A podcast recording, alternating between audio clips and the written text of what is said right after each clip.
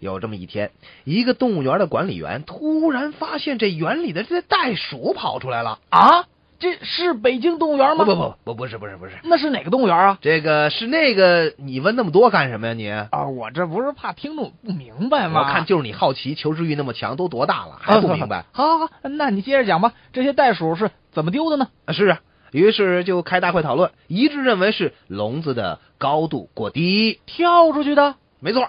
所以他们决定将笼子的高度由原来的十米加高到二十米。啊？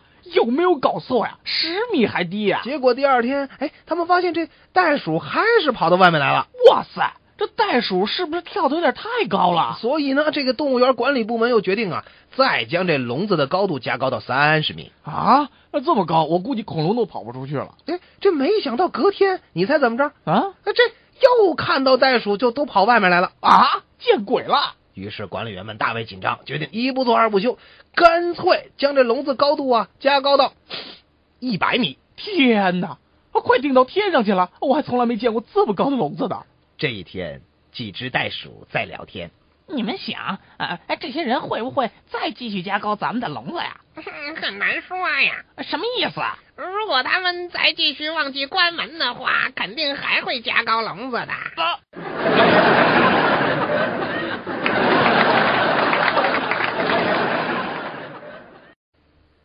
有四个牛仔在酒吧一边喝酒一边谈论什么是世界上最快的东西。第一个牛仔说道：“我觉得思想应该是最快的。比如说，当你不小心戳了手指或者碰着点燃的烟头，你的大脑可以迅速的感觉到疼痛，并且做出反应。呃，这个也许你是正确的，不过我认为这个是这样的。第二个牛仔表示了异议，眨眼是世界上最快的。想想看，你无时无刻不在眨眼，但是你却从未觉得眼前的图像间断过。哎，你们想过光线没有啊？”第三个牛仔问道我认为它才是最快的。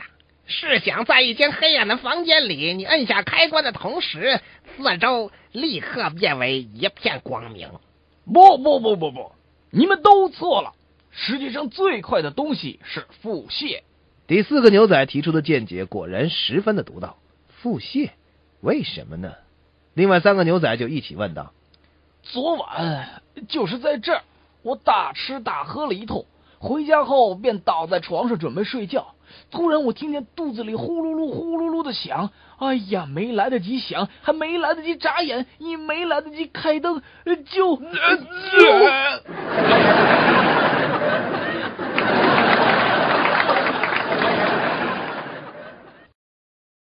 上个星期天，我带我这小外甥去海边玩啊，就是度假了。：“那这这好事儿啊！是啊，我们俩一起坐火车，可是他老不安分，老把这脑袋伸到窗外去。哎呦，这这样可不好，容易出危险呐、对呀、我就对我那小外甥说：“安静点儿你，别老是把头伸到窗外去。”可是他就是不听啊。那那你得采取点办法。”这个时候，我一把摘下他的帽子，藏在身后说：“你瞧，你瞧，你瞧，让你把脑袋伸到外边去，你就是不听。这下帽子吹跑了吧？哎，这倒是个办法。什么办法呀？”他一看帽子没了，就大声哭了起来，边哭就边说：“啊啊！这帽子是我爸爸给我买的，我要帽子，我要帽子。哎你看，你看，你看，他哭得多伤心呢！赶紧，赶紧给给人家吧，给人家吧。是啊，我是得给他呀，可是我还得哄他呀。于是我就说：“哎呦，别哭了，别哭了，你现在吹一吹口哨，或许帽子就会回来了。这这，他吹口哨了吗？”当然了，他刚一吹口哨，我迅速的把帽子戴回他的头上。，哎，这回不哭了吧？是不哭了，非但不哭了，还大声笑了起来呢还。笑。他就一边笑一边说：“ 哈哈哈哈太妙了！” 呵呵说完，他一下扯下我的帽子，扔出了车窗，并大声叫道：“ 呵呵舅舅，该轮到你吹口哨了。”嗯这这这，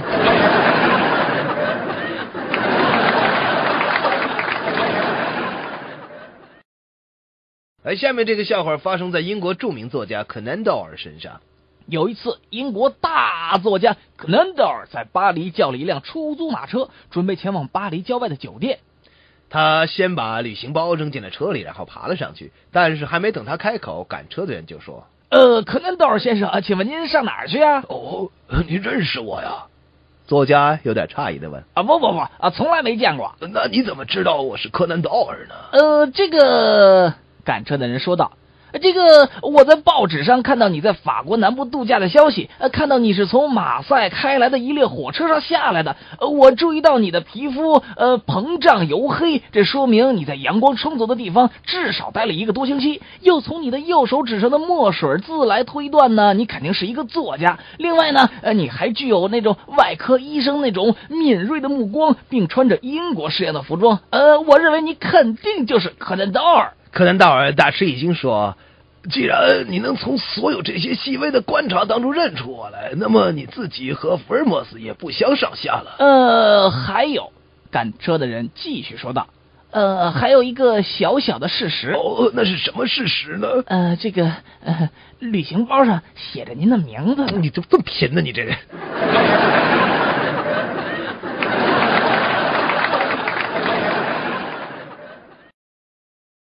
有一次，陆林涛出差去一个小城市采风，呃，体察民情，体察民情，哈哈，体察民情。 你以为你是皇上啊？还体察民情呢？你听着听着啊！嗯，好好好，陆林涛住酒店登记的时候，前台的小姐就问他：“先生，请问您需要特殊服务吗哎，我怎么记得没这问题啊呀、？”陆林涛大吃一惊，心想：“哎呀，这外地酒店就是不同凡响啊！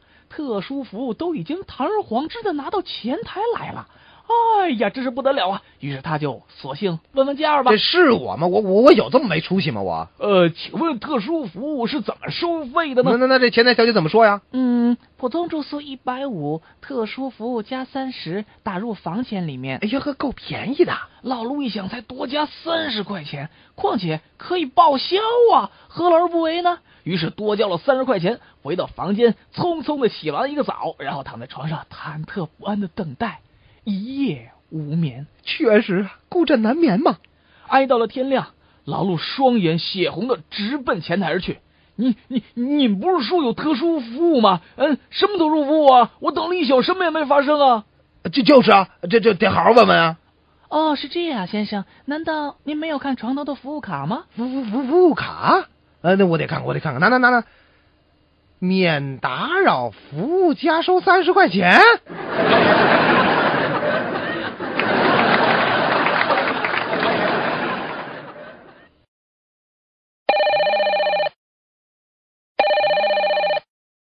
您好，哎哎哎，你谁啊？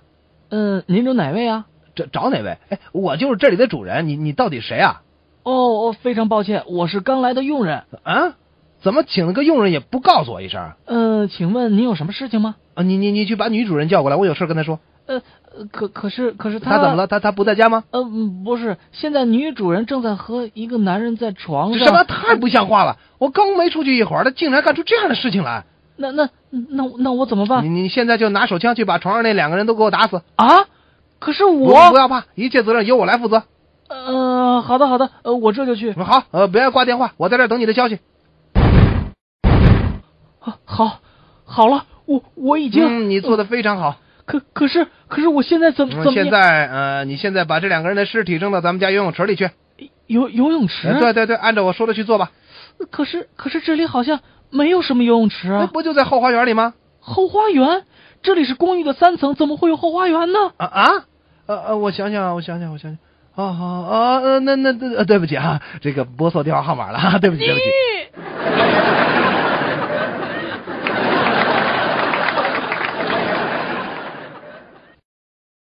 由于布朗不听医嘱，耽误了治病，每天咳嗽的很厉害。有些人就是自以为是，从来不听别人的劝告。有一天，布朗又来到这家诊所，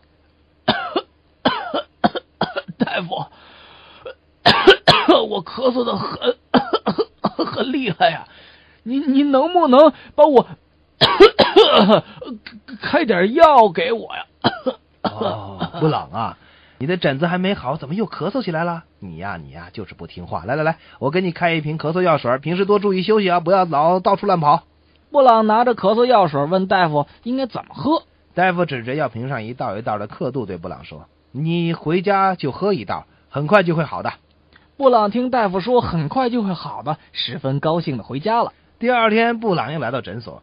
呃，布朗啊，呃，你今天又来看什么病啊？大夫啊，但哎呦， 您看看，您您您再给我开一瓶，开一瓶这 咳咳咳嗽药水儿，哎呦，怎么了？是药水瓶碎了，还是药水洒了？不是，都让我喝完，喝完， 喝完了。啊？